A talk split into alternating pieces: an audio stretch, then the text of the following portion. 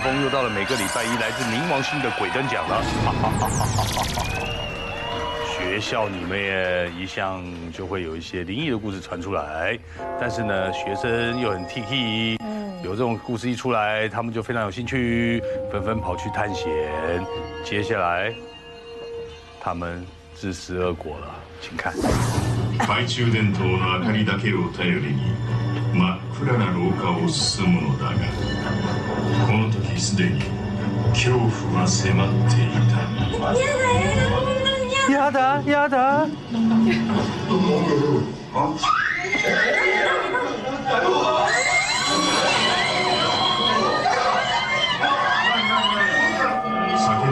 何何何？その声に振り返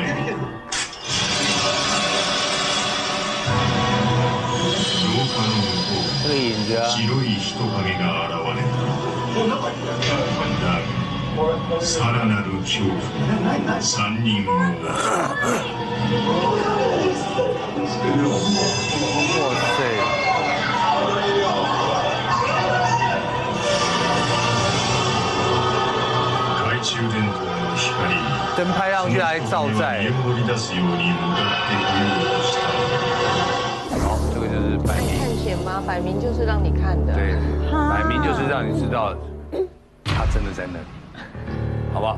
那个，这个又印证一件事情，探险一定带 V 八，好吧？你的人生就会充满不一样的经验。嗨，马上进行鬼人奖。扣扣扣，是谁住在我的床底下？这个故事呢，就是发生在我的一个朋友，他那时候在学校念书，然后呢，他跟他的一个同学叫做阿杰，他们两个人就在外面租了一个房子，这个房子刚好是他们学校的一个老教官住的房子的楼上一个顶楼加盖的一个小房子。然后有一天放学回到这个房子，然后就刚好看到他的同学阿杰就躺在床上一动也不动，阿杰的那个呻吟声就越来越大声。然后我同学就试着想要叫醒他，就说：“阿杰，阿杰，醒醒啊！阿杰。”那阿杰都没有理他。然后呢，阿杰的满脸都是汗，然后呢，脸色也非常非常不好看。其实我的朋友正在想说，那该怎么办？结果不，阿杰突然从床上坐起来，然后就冲出房间，就把他的身上的衣服，一件白色的 T 恤，湿透的 T 恤脱掉，然后呢，从他们房子的一个后面小窗子丢出去。他就跟他说：“我刚刚被鬼压了。”他又说这 T 恤上面还有一些好像黏液的东西，就让他感到非常非常的不舒服。然后我的朋友就想说：“你在乱讲吧，什么跟什么？”所以我的朋友呢，就冲到楼下去找那件 T 恤。他怎么样也看不到那一件已经是湿透，又有阿杰讲了有唾液的 T 恤。就过了几天呢，有一次阿杰就一样睡他的床上，结果他就听到叩叩叩，他想说，哎。是有人在敲我的门吗？他就听一听，奇怪，这个抠声并不是从门那边传过来的。然后他就开始去追踪那个声音到底从哪里来的。就他又听到，空，空，空，他就一听，这个声音是从他的床底下。传上来的，他说：“OK，那我现在把床移开来，移开下面就是一个基本的、很普通的木板床。他要再把那个木板床移开，移开之后，他就看到一个圆的，一个圆的铁做的盖子，然后上面还有一个锁，然后阿杰就找了我的朋友，就去问他们的老教官，因为楼下就正好是老教官住的房子，结果老教官。就说这个洞呢，刚好就是通到他女儿以前住的房间，然后这个房间已经很久很久没有人住了，因为他女儿那个时候就是从这个房间爬楼梯，要爬上阳台，爬阳，结果不小心失足摔下来。脖子摔断，然后往生的，他们就去找了一位老师来看这个房间。就老师来看过这个房间之后呢，他就说：“阿杰，你知道为什么这个女的她要跟你吗？因为你的前世把。”这女的前世的时候，把她给杀了。她为了想要再报复在你身上，所以呢，她故意在爬楼梯的时候，她故意自杀摔死的，就是为了要再变成灵体，然后又想要再附身在你身上，然后因而来报复你的。所以他们就请这个老师。好好的帮他们做法，然后呢，他们也只好就是说搬开这个房子，所以这个事情才得到了一个结束。我只是站起来，I just 站起来。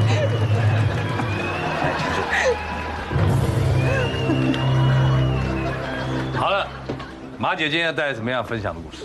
我今天要分享的故事啊，嗯是嗯一个 A 先生，哎呦，跟一个 B 小姐，他们两个呢，其实以前在啊南部是同村的同乡，哦，那这个 A 先生学校毕业之后，他就来北部发展，哦，就来北部找工作做，所以就在这边结婚啊，生小孩这样。那这个 B 小姐呢，后来也是嫁来。呃，北部嫁到大概台北附近的一个眷村，那因为她先生是军人，所以呢，她就常常呃会不在家这样。后来呢，这个 B 小姐的妹妹呢，因为也呃。要读大学了嘛，刚好考到台北的大学，他就想说，那就上来住姐姐家好了。那他认为说，那办这样刚好，妹妹来了以后，可以放学就可以帮他顾一下孩子，他就可以自己做一份工作，那个 part time 的工作，他就可以有一份多的收入，所以他就去外面兼差，兼那种六点到十点的工作。他就这样子，就带过了半年一年，他都很很正常去做他 part time 的工作。有一天呢，他下班一回来的时候呢，开门进去发现，为什么他的两个小孩呢被关在他妹妹的房间里面？可是妹妹不见人影。好，那在他回到他自己房间的时候，才发现他妹妹跟她丈夫在他的床上。哇塞，这么兴奋！他就很生气，非常非常的生气。当然，他就觉得他妹妹怎么可以这样背叛他？他的先生怎么可以这样背叛他？他就非常非常的生气，然后就吵着要离婚。他觉得说他再也没有办法忍受下去了，他也不想回娘家。他也不想回他的婆家，因为这两边都是让他非常伤心的，所以他就带两个孩子来到台北。来到台北之后呢，他举目无亲嘛，他只能找以前的一些有联络的朋友，就找到了这个跟他一起从南部上来台北的这个 A 先生，同样是南部的这个邻居。这个 A 先生啊，找到 A 先生的时候，他就常常跟 A 先生诉苦啊，说他怎样啊，哈。很很可怜呐，这样这样。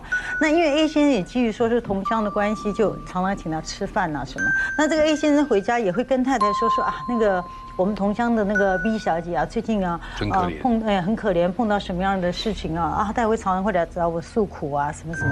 那你会不会介意这样的？啊，那个 A 太太就想说没有关系，这这太可怜了，怎么会有人碰到这样的事情？大气。连对对，连自己的妹妹都这样哈，在是那没有关系，你就呃多。如果我们可以做得到的，就能帮他，就尽量帮他。比如说，他有去跟啊，B 小姐见面的时候，她也会回来带一点东西给太太吃，说啊，B 小姐说叫我带这个给你吃，啊，呃，怎样怎样，或者宵夜啦，或者是呃某个地方的名产呐，哈，这样带回来。那 A 太太就就就觉得日子就是这样过嘛，一直到有一次，她出了一个非常大的车祸。那车祸几乎要了他的命，他在在医院呢，就是呃，人家要抢救急救，又要休养很久，搞了三四个月才出院的那种，而且出院了之后呢，还要复健呢，还不可以做运动，那他全身痛到一个不行，就每天都腰酸背痛啊，就这里痛那里痛。啊，那这个他又不能去做运动，所以他只能想说啊，腰酸背痛怎么办？就是问朋友啊，那朋友就带他去说那。可能是你的肌肉啊什么的太僵硬啊，什么太久没运动啊，什么哈，就是大家去推拿按摩这样子。那这个推拿按摩刚开始帮他推一个一次两次三次，推了一个月以后，就觉得他觉得哦，好像有舒服一点，可是好像也是没有办法解决真正的问题。有一天，这个帮他推拿的这个人的姐姐来了。他的姐姐是修密宗的，常常去跟人家去西藏啊，什么什么，就修的蛮好的。他一来看到这个女生，他就跟他这个女生讲说：“他说你你后面有十几个人跟着你，他说你后面有十几个黑影跟着你，而且你这个痛不是一天两天，你应该也不是按摩一次两次了吧？他如果按摩这么久都没有好，这个对方一定是继续在放。他说你要要呃要去处理了。”他说你后面有十几个黑影跟着你，而且你这个痛不是一天两天，你应该不是按摩一次两次了吧？他如果按摩这么久都没有好，这个对方一定是继续在放。他说你要要呃要去处理啦，就跟他讲讲，可是他听不懂，他听不懂，他也不知道他在讲什么。一直然后她的老公也开始哦皮肤病，就开始长呃长疮，你知道吗？就皮肤就开始烂烂的，这样就会，呃，痛啊、痒啊，然后抓到流血啊，这样子，皮肤病。那想奇怪，直到有一件事情发生，他才惊觉说，好像真的有什么事情哎。那是什么事呢？他晚上半夜睡觉，他就睡睡睡，他就突然觉得说，房间里有声音，她就张开眼睛想要看，说到底是什么声音。然后一看，她老公不在她的旁边，她就在房间里面找，在那个黑暗的地方，她就觉得有个东西在移动。她就仔细的去看，发现那是她老公，而且他在地上爬，像狗一样这样爬。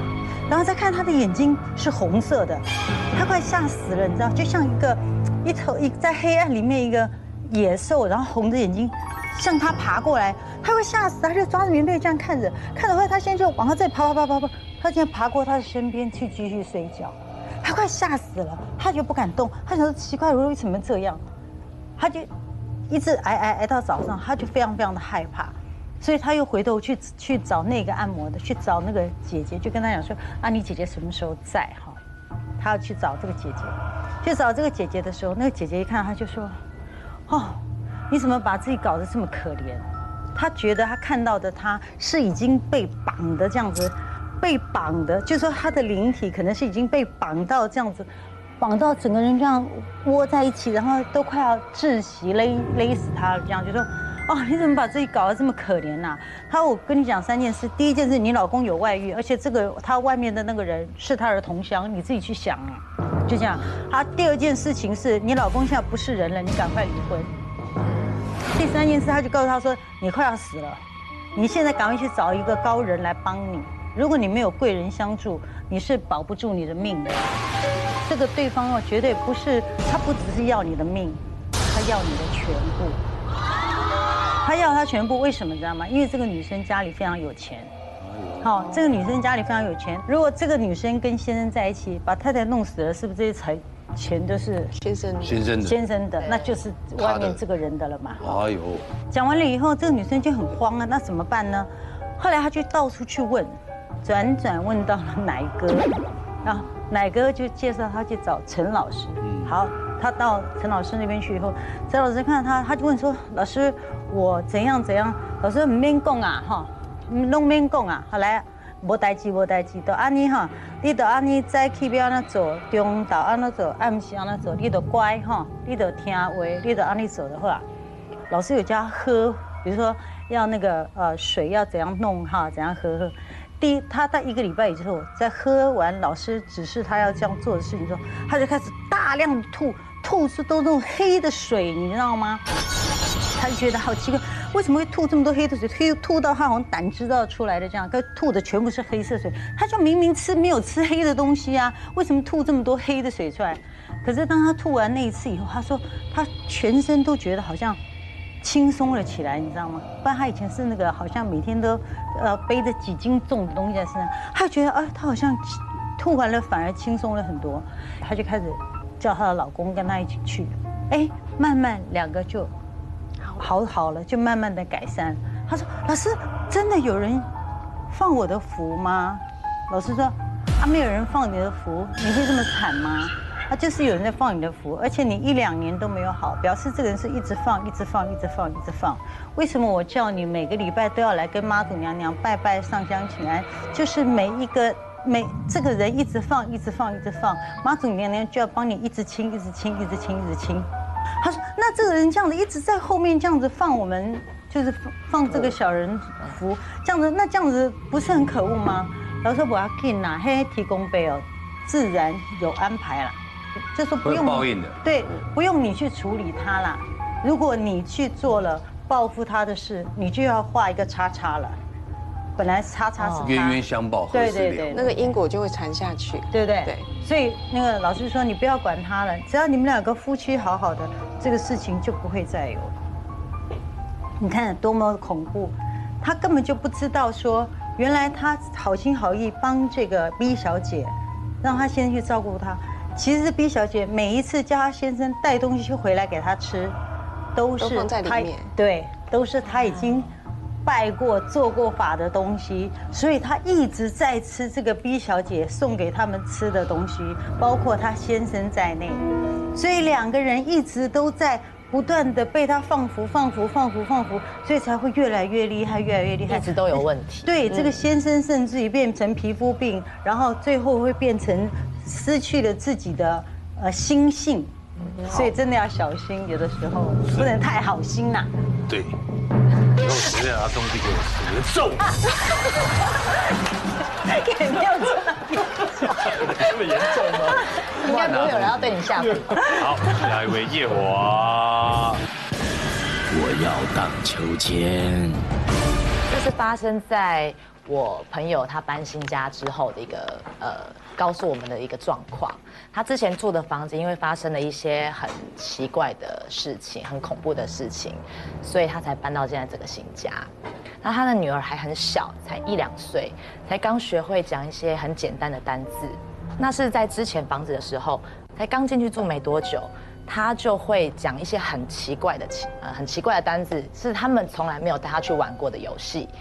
呃，好比说荡秋千啊，会一直吵着他妈妈说：“妈妈，妈妈，我要荡秋千，荡秋千。”可是印象中，他们两夫妻好像也没有带他的女儿去哪里玩过荡秋千，然后就觉得很奇怪，你是从哪里学来的？那可能是看儿童节目啊、卡通啊什么的，可能学来也不以为意这样子。那外公外婆呢，就会听到这个事情，就觉得，好吧，现在小朋友想玩，那我们去买一个简单的秋千回来家里放着，那你想玩的时候就有。然后也买回来了，也给他玩了，他也是一副就是不是很开心这个东西，他就觉得这不好玩。妈妈妈妈，我要荡秋千，荡秋千，也给他玩了，那你怎么还还一直吵着说你要你要玩荡秋千？他觉得很奇怪，就全家人就百思不得其解，你这小孩子到底要玩什么？那因为他们住的房子是呃一个老公寓，旧公寓。那旧公寓就会有个缺点，就是灯光不是这么的明亮，有点昏暗。那有一点昏暗之外，他们他那个小朋友有时候在晚上会不自觉的，会突然抬起头，看着上面，注视着一个地方就不动。过没一会，会手舞足蹈的一直乱跳舞，比手画脚，笑得很开心。那其实他当下有一种感觉，说是不是有一些小朋友。会看到大人比较看不到的一些东西，嗯，他当下会觉得有点毛，然后加上那个灯光啊，不是这么的明亮，有点昏暗，所以他觉得一切都超诡异的。可他想说算了，就是小朋友也不吵不闹也没关系，好吧，就让你这样子玩吧。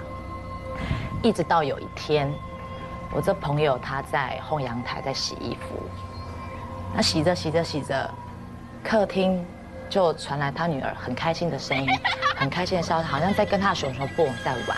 他笑得非常的开心，他就跑到客厅跟他女儿讲说：“哎，妹妹，你在玩什么？怎么那么开心？你在跟谁玩啊？你在跟熊熊玩哦？”就看到他女儿拿着那个熊熊布偶，熊熊布偶上面绑着一个绳子。脖子上面绕着一个绳子，在那边晃啊晃啊晃，就跟妈妈讲说：“妈妈，你看，你看，这是荡秋千呢，看荡秋千。”他当下傻住，他觉得天哪，你说的荡秋千怎么会是这个荡秋千？我带你去玩的那边就指着他阿公买的那个荡秋千，跟他讲说这个才是荡秋千，然后你这个不是荡秋千，你让熊熊会痛痛，不可以这样子。他女儿东西一放下，突然抬起头，手指在上面说：“妈妈，你看荡秋千呢。”他妈妈，我那朋友一抬头就看到。一个全身穿着红衣服，头发很长，然后也是没有五官，看不看不清楚五官，然后有绳子绕在那女生的脖子上，就吊在他们家客厅的大吊扇中。然后他一抬头看的时候，衣服一双脚全都全在他头顶上这样晃来晃去，晃来晃去，似乎还在滴血，还有血滴到他衣服啊脸啊这样。微微的还听到这个女生对她的女儿讲说：“妹妹，要不要上来一起玩荡秋千？一起玩好不好啊？我跟你一起玩荡秋千。”她当下听到，两腿发软，二话不说把她女儿一抱往外冲，立刻打电话给她老公，跟她老公讲说：“家里出事，家里出事，你赶快回来。”一回来之后，就跟她老公讲说，家里面有鬼，我不要再住在这里，我要立刻搬家。一把鼻涕一把眼泪的一直讲，一直讲，一直讲。她老公也没有看到，好吧，既然老婆这么斩钉截铁的说，那我们就就退租吧。那房东听到之后，也也慢慢的跟他讲说，其实，在他们住进来这个房子之前，是有一个年轻女子。然后据说她是别人家的小三，那因为有有了小孩，男方那边就是想要把小孩带走。这个女生呢一时想不开，就吊死在他们家那个客厅的大吊扇中。是因为房东很久没有收到房租，然后破门而入，看到这个尸体已经在那里晃了，冰冷的尸体在那边晃，他们就。两三天之内就把东西收一收，离开这个地方，搬到现在这个新家。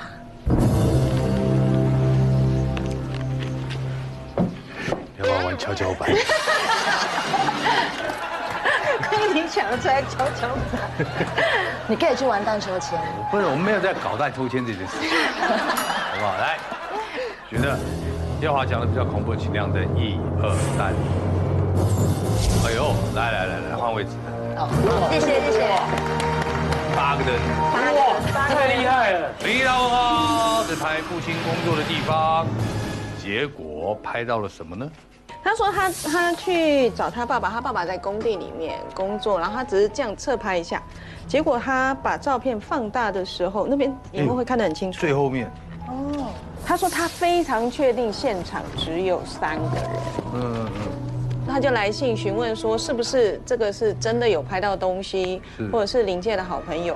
我必须说，在这样的废弃大楼里面，一定都会有这样子的朋友存在，那是一定的。嗯，所以基本上也不需要太担心，是，因为没有他没有比较针对性的危害的方式。可是我想要呼吁说，当你在这样的工地，比如说像像。你们出去工作，在一个地方要拍戏的时候，都会先拜拜。嗯，到工地的时候也是要需要先拜拜。虽然信仰不同，但是我们必须要跟临界的好朋友做一个先做尊重，先做尊重的沟通。那其实他们出现在现场不会意外，因为他比你就先在那里了，所以其实说不定他也在觉得他在工作呢，对不对？哎，非常好的建议，非常好的建议，做临界的工作。对啊，因为有的人他在那里往生，他就一直在那里工作。不同不同对不同工作。其实其实我觉得我我们跟好兄弟相处就可以把它想象成我们是不同部门，对对，不同空间，然后没有恶意伤害就好。是好，不用担心，这个并不是说什么有有求于你呢，或者是说有什么事要警告你，只是说啊，就是刚好拍到了，所以说不要担心。那确实，恭喜你拍到，恭喜！恭喜干嘛？来，张华先，半夜跟着唱军歌。我以前是做领队的，那大家都知道，领队就是有带毕业旅行啊，或者是带一些格数露营。这一次呢，我是带同学到中部的一个度假村。大家都知道，领队最常做的事情就是带着同学一起去夜游，嗯，很常有的事嘛。我记得那个度假村，他从小木屋，小木屋是一栋一栋的嘛，小木屋走过来往园区的时候，一定会经过一个非常大的水池，水池的中间呢有一座塔，大概有三层楼高，很高，然后细细高高的。它就是一个摆饰品而已。Ok 我跟同学就这样很开心的慢慢的走着边聊天边讲话走走走走走。突然间有一个女生跑过来抓住我的手姐姐姐姐姐姐姐姐然后我看到怎么了？水池里面有人。我不敢动哎。因为我很常去这度假村啊，这度假村水池里面不可能会有人啊。他们跟我讲说，姐姐，水池里面真的有人，水池里面真的有人。我就这样平视看过去，我真的没有看到人，水池这样这么大，真的没有。后来我就想。塔吗？我就看，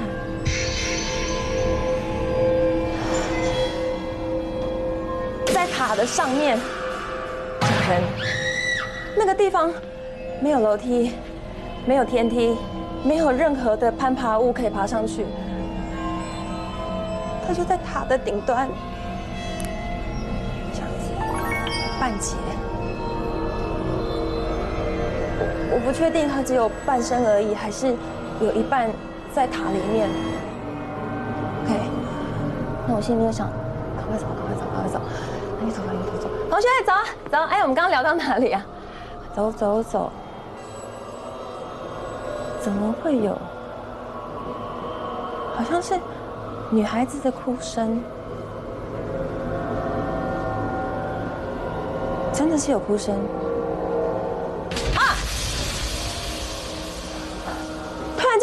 到了，地上就一根这么长，大概像我手背这么粗的树枝，它就这样打下来。然后我很生气，我非常生气。我觉得同学开玩笑不是这样开的，我讲过不能吓人。我马上转过去要骂人，我说谁丢我？可是女同学都。眼泪一直流，然后就一直抖。男同学全部都抱在一起了，男生跟男生，男生很大胆的，男生是一个抱一个，全部搂在一起。我早就已经昏倒了。后来有一个女同学，她哭了，她说：“刚刚有从树林里面丢你。”我问同学：“你们刚刚到底看到什么？”女同学说：“我看到有一个人丢过去就不见了。”然后另外一个同学跟我讲：“我看到一个白色衣服的人。”那我问男生：“你们为什么这么害怕？你们也是看到这个吗？”他说：“在树林里面看到棺材啊，而且还有一个人看到棺材打开。OK，我们什么都不要说，然后大家手牵手。出来玩嘛。可能是有大哥哥大姐姐来吓你们呢，他们就是扮鬼吓你啊，躲在树林里啊，这种很常有的事情呢，你们很害怕，然后说，姐姐你们都吓人，然后好吧，他们就是半信半疑的相信我，可是只有我一个人最害怕，因为我没有跟任何领队说我们要去夜教，我也没有请他们去扮鬼。我没有请他们在中途设计任何要吓同学的东西，这一回完全都没有。我带同学好不容易回到了房间，我们领队是睡大通铺，因为所有的小木屋都是就是两人房、四人房，那唯独我们那一间是大通铺，应该就是专门设计给领队去睡觉的。睡到一半，怎么会有唱歌的声音呢？然后我眼睛一张开，我身旁全部的领队全部都站起来，他们在唱军歌，然后踏步，很整齐的踏步。我看每一个人的眼睛，有些人是闭的，有些人是微微的开眼睛。然后嘴巴一直在唱歌，这样。我心里面在想：阿弥陀佛，我到底该怎么办啊？我我要出去吗？我要把他们叫醒吗？我现在到底要怎么办？面对这惊人的，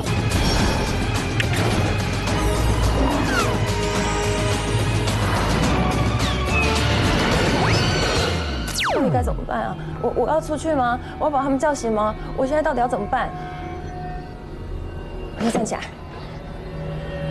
跟他们一起，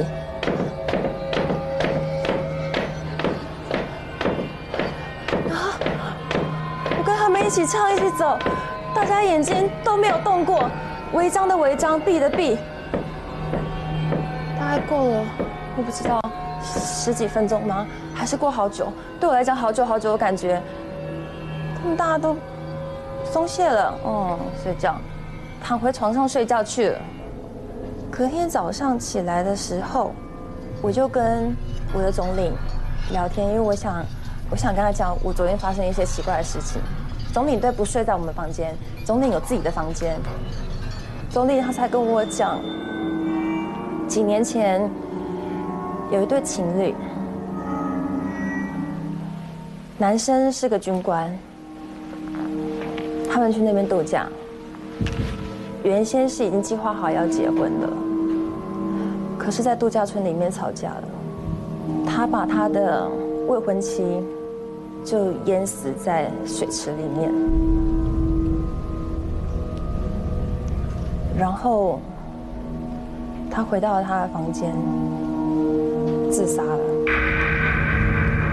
那间房间本来是双人房，因为这个事件，把隔壁两间打在一起，变成同铺。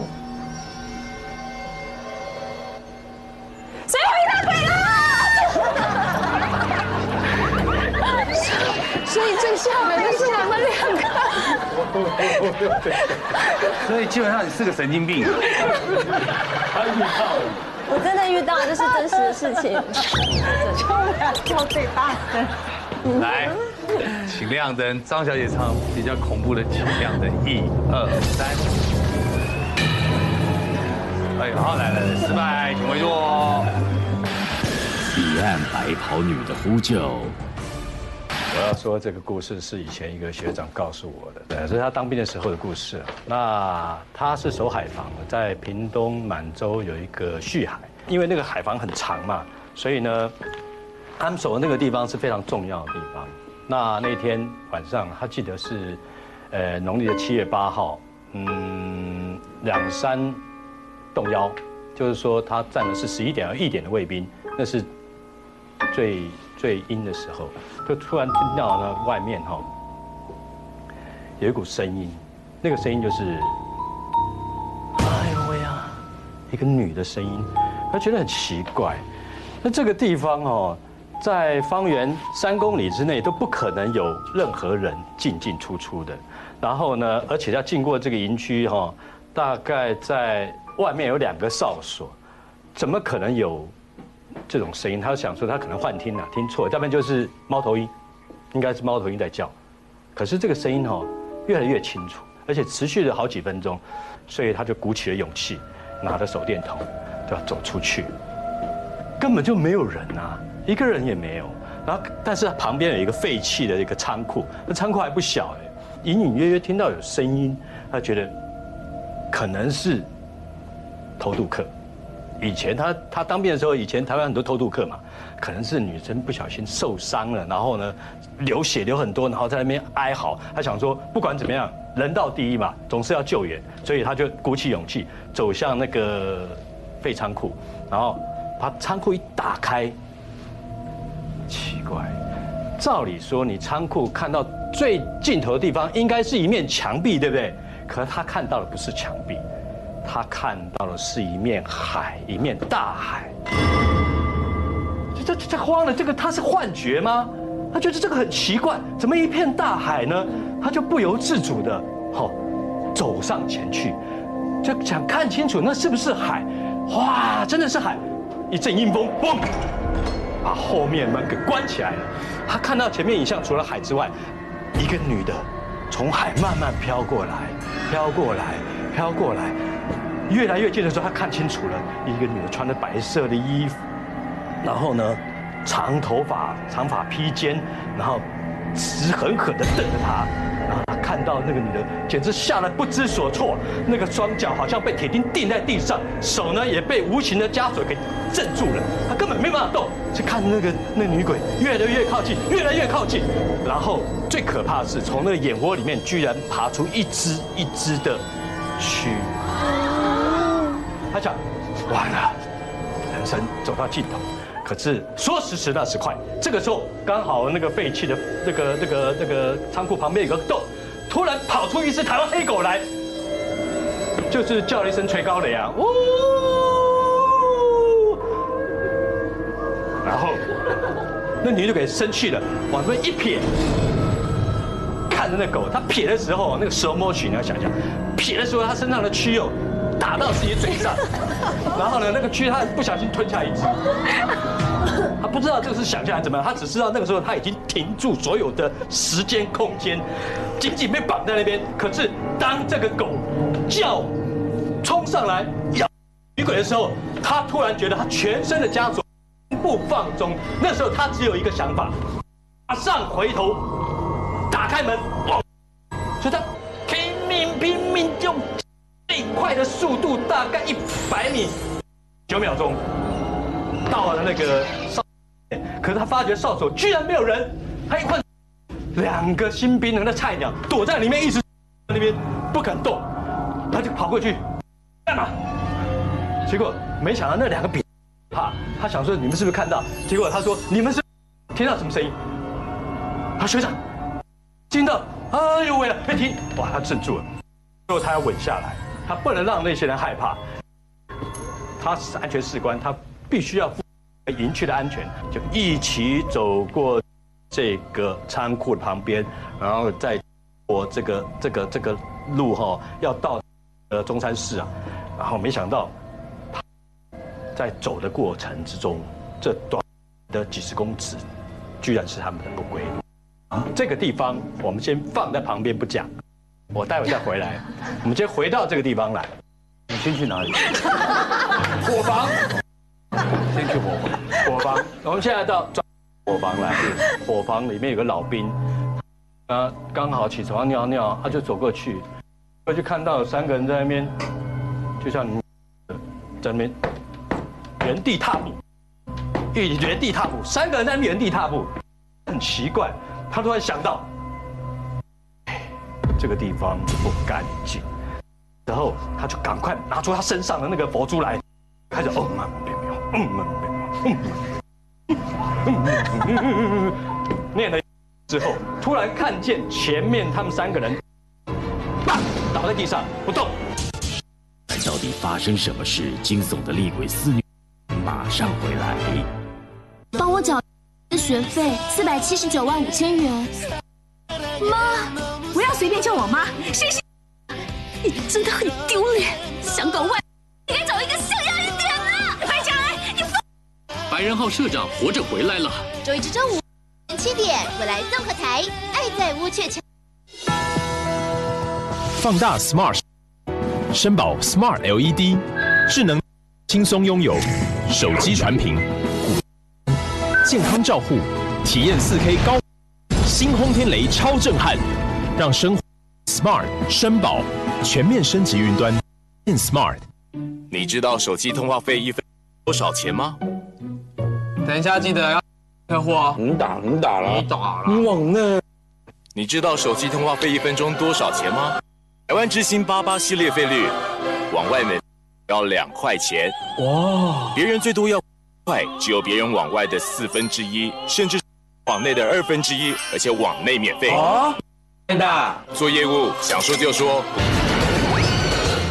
他会开始嗯嘛别喵，嗯嘛别喵，嗯嗯嗯嗯念了一阵子之后，突然看见前面他们三个人全部，棒倒在地上不动。动也不动，然后呢，他看不对，赶快冲过去看几个人身上哈，还有还有身身上这个身上的那个受伤，我待会再告诉大家受了什么伤。但是他看到那些脸呐，还有什么都是淤青流血，然后呢，救护车送到三总去。那的学长哈，他躺了三天之后醒过来，然后那旁边有看护看着他，啊学长你醒过来了，你醒过来，你没事了，没事了。他说。干嘛？发生什么事？为什么会在这边？对呀，他就觉得胸口很闷很痛。他说：“你不知道吗？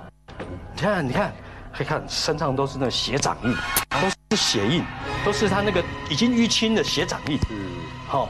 然后呢，他说：学长知道吗？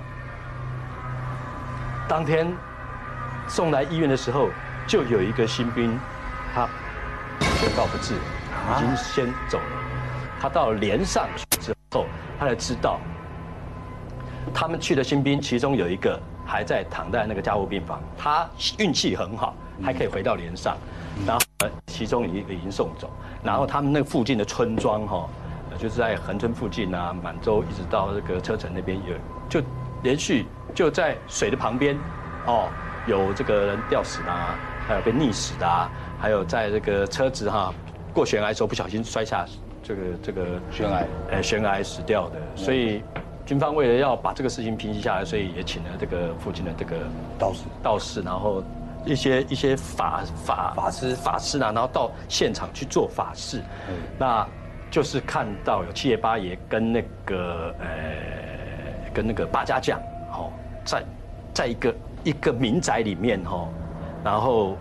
看到这个那个民宅里面的翻天覆地的，都那个东西有撕衣服的撕裂的声音，家具打翻的声音，各种声音，乒乒乓乓，乒乒乓乓的在那边发生。然后最后有有那个七爷八爷走出来，走出来的时候，他身上哦是是是有铁链拉着，拉的很用力哦。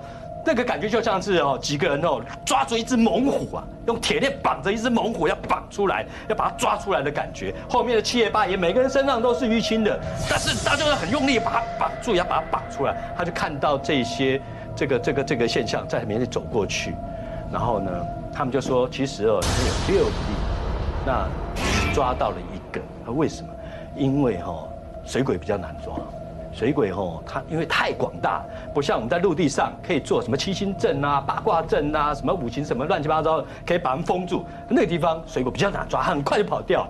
然后这个故事给他一个启示，就是说，他觉得他今天运气，他他是他记得那时候他昏倒的时候只看到一道光啊。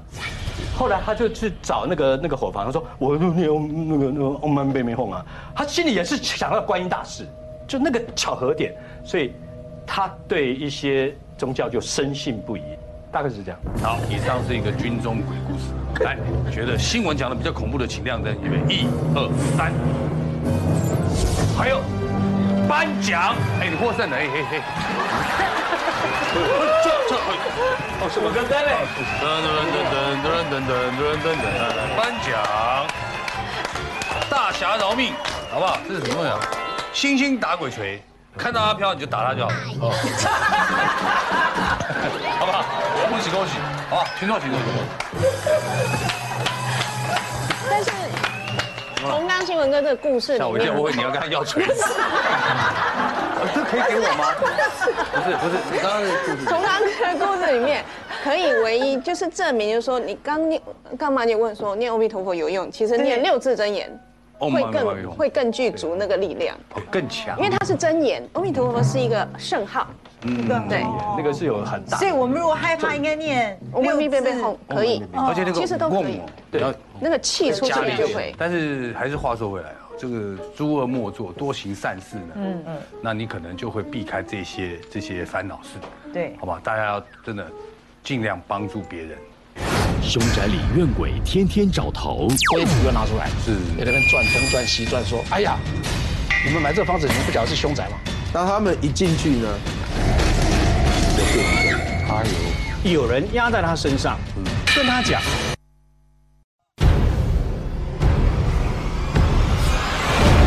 这里是 Fireman Radio 果仁电台。